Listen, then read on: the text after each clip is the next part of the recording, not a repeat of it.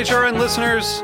As we celebrate our 15th year, we are deepening our commitment to giving voice to the next generation of food systems storytellers, and we need your help. Our internship and fellowship programs help activate new possibilities for underrepresented and underestimated young people through experiential journalism, audio engineering, and production training. Through these unique programs, HRN helps food equity stewards build essential workforce readiness skills that expand their potential and foster economic mobility. Please consider supporting these critical programs. And with a minimum donation, you can be entered to win a dinner for two at an amazing restaurant in one of eight cities and tickets to a concert at a great venue in one of those cities. We have incredible partners across the country who have donated, as they also share our passion for helping to educate the next generation of food systems storytellers. Check out heritageradionetwork.org slash 15 to donate and enter to win today. That's heritageradionetwork.org slash 15 to donate and enter to win today. And make sure you donate before March 31st. Thank you.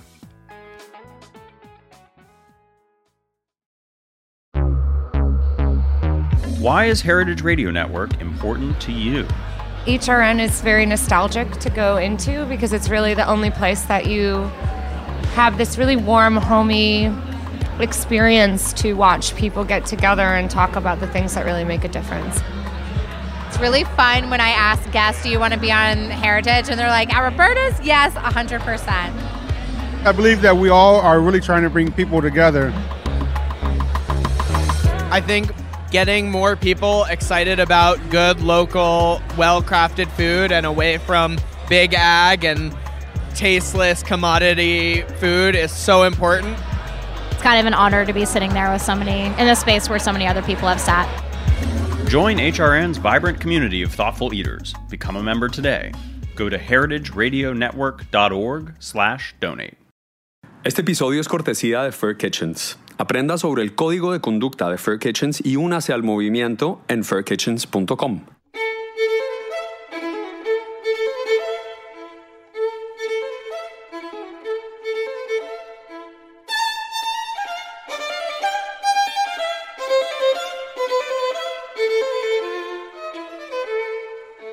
El estómago abierto no tiene oídos.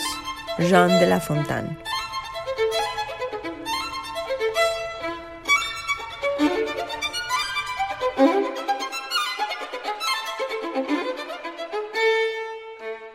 Yo soy Mariana Velázquez. Y yo, Diego Señor. Y esto es Buen Limón Radio.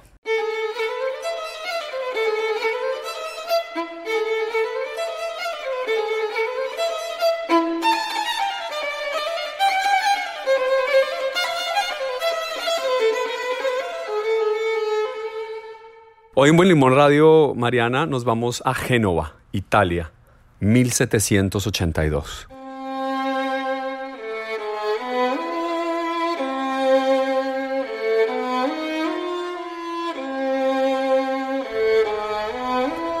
Nace Niccolo Paganini, el primer virtuoso real en la vida, En la música clásica. un rockstar de su época. Marcó un antes y un después en cuanto a la técnica de cómo tocar el violín. El uso de entretiempos, el uso de los dedos, además del arco, en fin, una persona que cambió el curso de cómo se tocaba ese instrumento hasta ese momento, eh, Mariana, y pues por eso lo estamos oyendo de fondo. Suena delicioso. Siempre se rumoró además, Mari, que Paganini le había vendido el alma al diablo y que por eso había tenido tanto éxito eh, no solo con mujeres, sino también con la música y eh, con la cultura.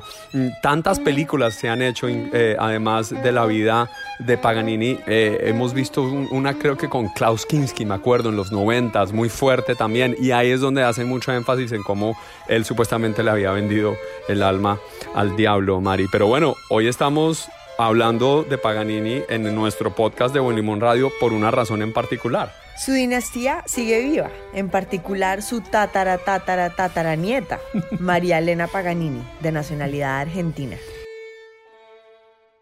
Y es una persona interesantísima, eh, María Elena Paganini. Ella está buscando al nuevo reemplazo de el virtuoso de su tatara tatara tatarabuelo, Niccolo Paganini. Está buscando una próxima persona que pueda igualar el gran talento que tuvo él eh, para tocar el violín, el próximo virtuoso del violín en pleno siglo XXI. Y estuve hablando con ella en su apartamento aquí, en la Quinta Avenida de Nueva York.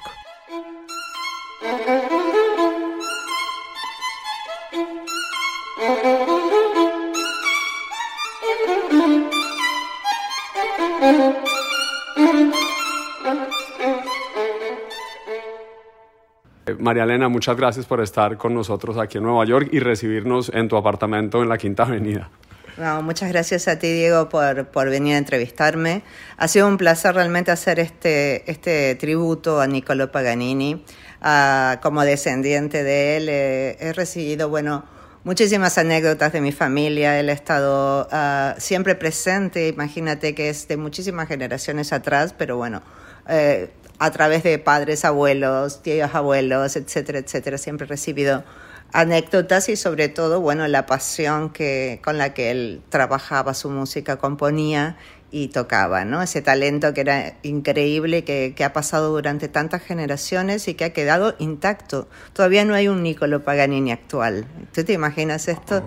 Y esto es un poco lo que, lo que me llevó a mí a hacer este tributo, porque queremos mantener esa, esa, ese legacy, ¿no? Ese legado completamente vivo y, y, yo como, como descendiente de él quiero, quiero mantenerlo. Ha sido un gran trabajo porque, eh, como lo hemos comentado antes, yo no, no, no, sé tanto de música como para, para hacerlo, pero he tenido muchísima gente al lado mío que me ha apoyado, como el director musical, que es Edmund Fokker, eh, que es un violinista y que consiguió aunar todos estos talentos, porque los, que, los violinistas eran increíbles.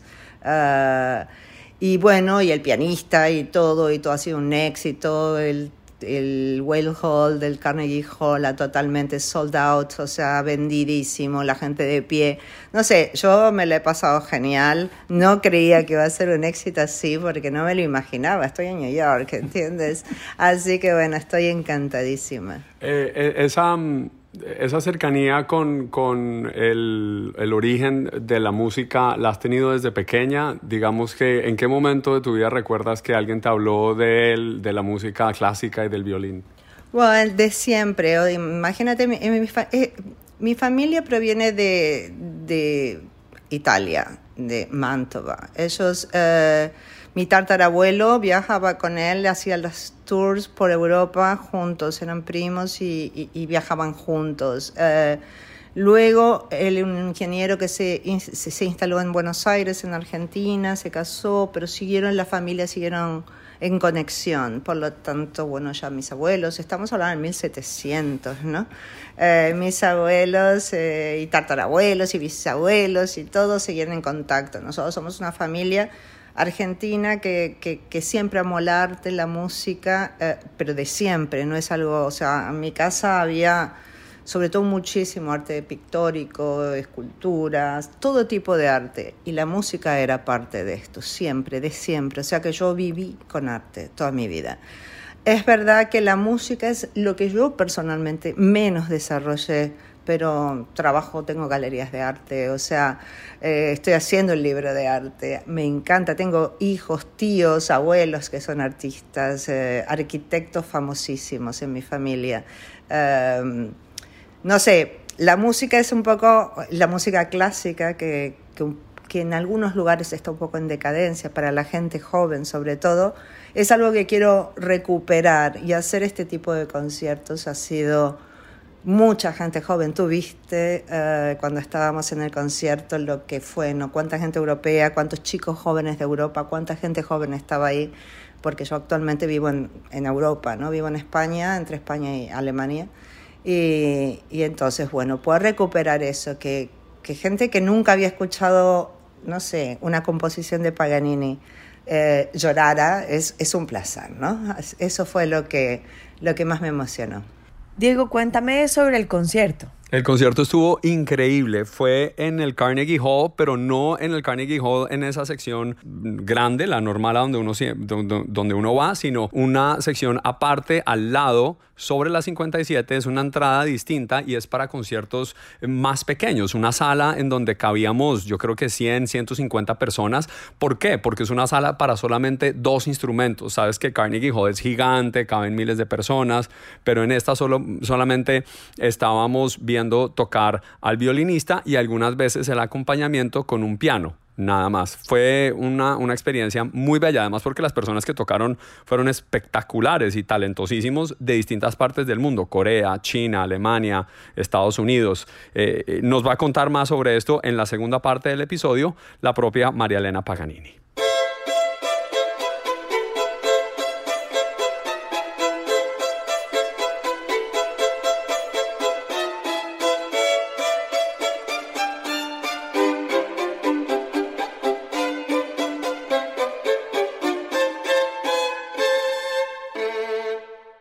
Este episodio es cortesía de Fair Kitchens. La industria gastronómica tiene un reto. Así haya más personas cenando por fuera, los restaurantes están perdiendo sus talentos.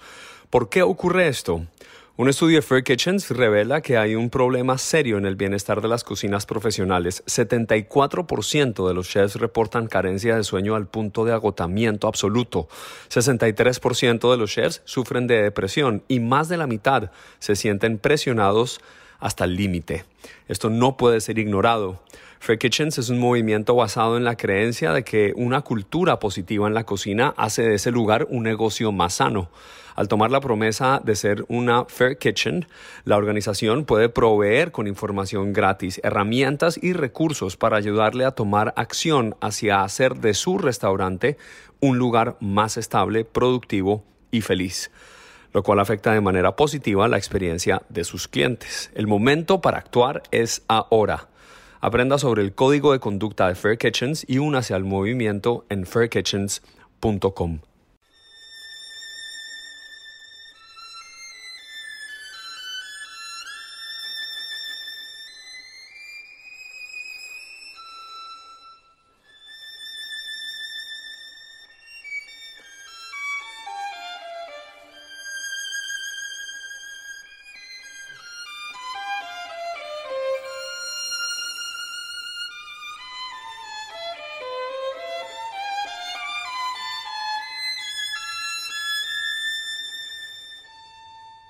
Diego, y es que definitivamente una de mis pasiones al cocinar es oír música clásica. Recuerdo en mis primeros años de cocina que hacía prueba de recetas con la autora Molly Stevens en Vermont.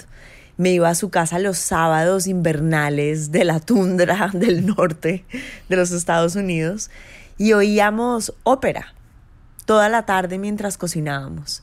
Y eso dejó en mí un poco un ritual a la hora de cocinar y escuchar música clásica. Por eso me muero de ganas de saber qué te contó María Elena Paganini y las historias que hay detrás de este fascinante mundo de la música.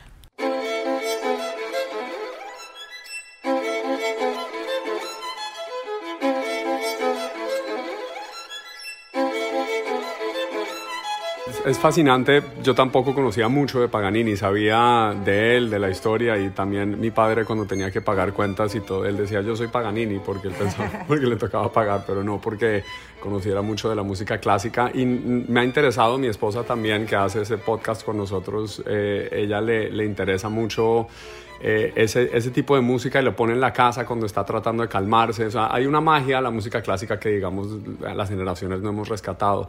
Pero la virtuosidad de Paganini estaba en muchas otras cosas por sus manos, que eran más largas, tenía los dedos más largos de lo normal y porque logró hacer cosas con ese violín que nadie sabía. Mm, ¿Qué sabes de esa parte de él? Bueno, hay, hay varias historias, ¿no? Esto como ha pasado hace tanto tiempo no se sabe exactamente, pero se supone que sí tenía una enfermedad mm, en los cartílagos, porque dicen que hay una hay como una escultura de su mano y su mano es una mano normal, no es más larga eh, eh, ni más corta que ninguna mano. El tema es que sus cartílagos, cartílagos por su enfermedad sí se estiraban más de lo normal, ah. ¿entiendes? Tiene un nombre que no recuerdo.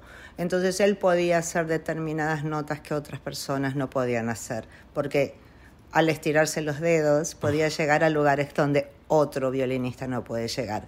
Pero yo creo que más que nada estaba en esa pasión, en esa locura que tenía ese hombre, ¿no? Es, existe la técnica, pero existe la técnica junto con la pasión. O sea, eh, si tú tienes una locura, una pasión y una técnica exagerada y encima un talento impresionante y, y ese don, ese gift, ¿no? esa cosa que es única, que nadie...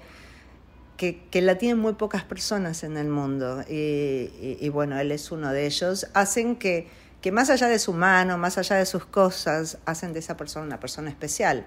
Y por eso es eh, posiblemente el único violinista de la historia que siga por siempre. Eh, y, mi intención es buscar el próximo Paganini. O sea, yo sigo buscando y espero que mis hijos lo sigan buscando después. Yo espero encontrar lo próximo, espero encontrar una persona con, esas mismas características, ¿no? Da igual que las notas sean, que pueda llegar con su mano donde sea. Eh, es esa persona que entra en un escenario y cautiva como, no sé, como un Freddie Mercury o, sí, ¿no? sí. Eh, como un- los Rolling Stones, qué sé yo, Sam- eh, gente así, ¿no? Es, eh, él era un rockstar en su época, Claro, la gente los se moría. clásicos eran los rockstars de ese momento, Mozart y Claro. Brahms. eh, y vivían una vida similar. Sí, una vida de locura, una vida extrema, de, de adicciones, de cosas, ¿no? Que también los hacían, bueno, los pintores de esas épocas también eran todos así, imagínate. Eh, pero bueno, hay que buscar, hay que buscar y ese es mi, por eso empecé con esto y esto es- voy a seguir haciéndolo todos los años. Voy a hacer contest, voy a hacer eh, eh, buscar, buscar eh, entre la juventud, ¿no? Diferentes posibles Paganinis, o sea, eh, tengo muchísimos planes para el futuro, muchísimos planes, eh, crear una fundación para poder lograr que, que, bueno, violinistas que no tengan opciones puedan ir a Italia, que puedan conocer la vida, que eh, cómo fue, pueden hacer cursos, eh, etcétera. No sé, una cantidad de cosas que, bueno, que ahora, después de todo este esfuerzo, recién estamos planeando, ¿no? Hoy nos vamos ya, volvemos a España y bueno, vamos a ponernos seriamente a investigar todo, todo el trabajo que tenemos que hacer. Eh, Es increíble porque estás empezando, en un, empezando este esfuerzo en un gran lugar. Estás empezando en un concierto en el Carnegie Hall eh, con, con estos grandes violinistas. No recuerdo sus nombres, pero todos, digamos, acoplados con una persona que es Edmund Fokker. ¿Quién es él? ¿Cómo se conoce contigo? ¿Cómo crean esta, esta idea de Paganini, Honors Paganini? Edmund Fokker es un amigo mío. Él proviene de, de la familia Fokker de la, de la aviación, ¿ok? ¿Te acuerdas de los aviones Fokker, Fokker? claro. Claro. Es amigo mío, es holandés. eh, y un día comentándole que tenía ganas de hacer esto en el Carnegie Hall, él me dijo, yo te puedo ayudar muchísimo con, buscando violinistas, etcétera. Yo dije, bueno, preferiría que fueran más que nada eh, por el volumen que iba a ser, traer violinistas de afuera, etcétera. Pero bueno, eh, conseguimos a estos fantásticos violinistas y sin duda desde el principio dije que sí. Tenemos a Eli Su, que es coreana, bueno, que es una genia, que todos tienen, bueno, si has visto las bios, son todos unos genios, ¿eh? A Stefan Milenkovic, que es el último, que es serbio, que es un personaje, ha sido carácter del año, que ha trabajado con Pellman, que, que eh, enseña, que da masterclass en Julia School, o sea, Sabrina Vivian Hopker, que es ah, alemana, es una es un tesoro, o sea, ha trabajado con Subimeta, con, con grandísimos Plácido Domingo. Estamos hablando de top, top, Sí. ¿no? Johansen, que es un pianista eh, de también Dutch, eh, que, de Holanda, que es fantástico, acompañado, se conocen todos. O sea, Mm. esto es muy importante porque el pianista conoce a estos eh, violinistas, por lo tanto sabe acompañarlos. No es tan fácil traer un pianista, ponerlo y darle las partituras. No, es como que conocen su, eh, si hay una variación, si hay algo, ¿entiendes? El De- pacing que Sí, llaman como el- claro, lo- es como que están reconectados, ¿no? Y Kevin Su, que es eh, chino, que ha ganado la competición Paganini en Génova. El chico tiene solo 18, a los 17 años la ganó, o sea, Tiene 18 ahora. Ahora, sí, Lo vi tocar, parecía de 13, pareció. sí, es, un- es el más jovencito de todos y es un genio. Sí, Su técnica es impresionante y todo. Y sobre todo lo más importante es lo- los violines que teníamos, ¿no? Los violines que nos dio eh, Florian Leonard, Eh, es, son violines que son los que usaba Niccolo Paganini, que son sus preferidos, los eh, Guarnieri del Gesù, que bueno, que era la época que él vivía, son de esa época, son originales desde del Oh. 1800, 1700, fines de 1800. Esos instrumentos que Esos tocaron ellos instrumentos. aquí en Nueva York Aquí. en el año 2019. Sí, exacto. Son, mm, bueno, violines que en total, unos valen 12 millones, otros valen 13. Son violines de diferentes personas que lo tienen y, y que él hizo, los consiguió todos para este concierto. Increíble. 70 millones de dólares había on stage. ¿Ok? Para que veas. Violinistas fantásticos, violines fantásticos, una puesta en escena, escena buenísima. Eh, el Carnegie Hall, el Whale Hall, ese teatro súper íntimo. Y Consuelo Vanderbilt, otra familia preciosa de Nueva York presentándolo. O sea, súper profesional. Ella también es, una, es músico y, y por eso también me gustaba que estuviera presente. Acá la única que no era música era yo. Pero bueno, soy la Paganini. Así que nada, fue la verdad que fue genial. Yo estoy que no me lo puedo ni creer. Entonces estás ahora en la búsqueda de personas talentosas en el mundo que tengan afinidad por la música clásica y por el violín en particular. Sí, en particular por el violín, ¿no? Pero por supuesto que me gustaría hacerlo un poco más animado, en el sentido de que haya un poco más de orquesta en el futuro, ¿no? Para que cada vez tenga un poco más, un poco más y que la gente se anime. Esto es muy clásico y, y muy para conocerse, ¿no? Para personas que realmente conocen y que, que aprecian cada nota por estos violinistas. Pero para que fue un poco para todo el público me gustaría que tuviera una orquesta atrás, aunque no sea muy grande, un poco más, ¿no? Un poco más de gente atrás y por supuesto estos violinistas van a seguir siendo, eh, van a seguir estando algunos en Cannes y otros en tour. Tenemos ganas de hacer cosas en Asia también, porque en Asia aman el Ah, violín. claro. Entonces, posiblemente hagamos algo en Asia con algunas personas que, que ya se han interesado.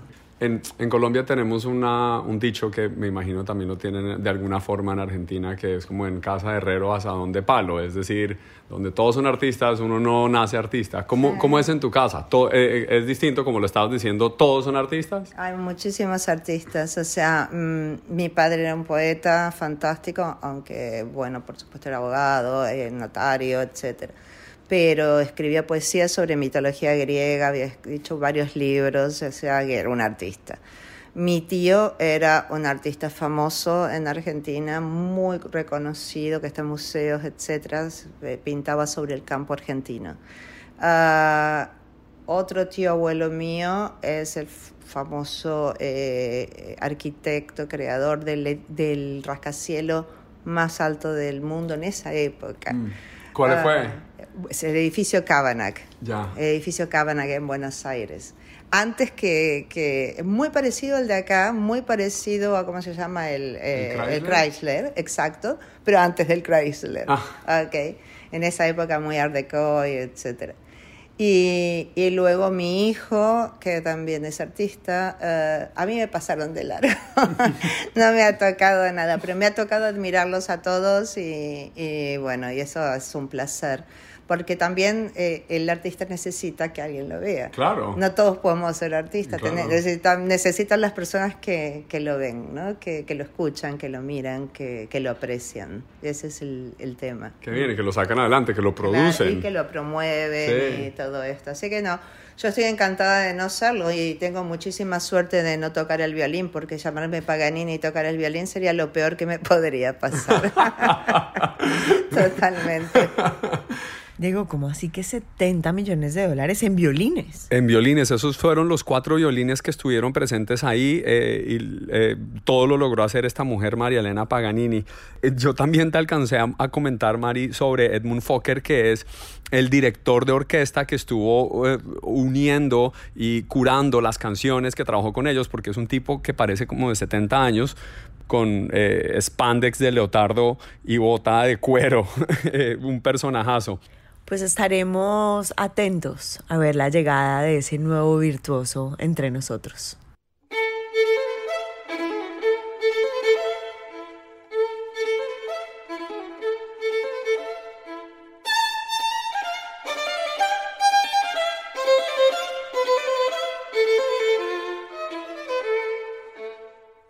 Gracias por acompañarnos hoy en Buen Limón Radio. Desde Bushwick en eh, Roberta's Pizzería para Heritage Radio Network.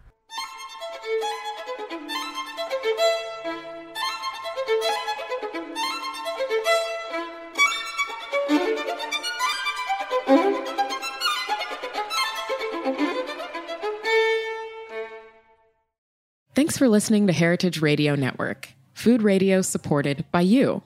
For our freshest content and to hear about exclusive events, subscribe to our newsletter. Enter your email at the bottom of our website, heritageradionetwork.org. Connect with us on Facebook, Instagram, and Twitter at heritage underscore radio. Heritage Radio Network is a nonprofit organization driving conversations to make the world a better, fairer, more delicious place. And we couldn't do it without support from listeners like you. Want to be a part of the food world's most innovative community? Rate the shows you like, tell your friends, and please join our community by becoming a member.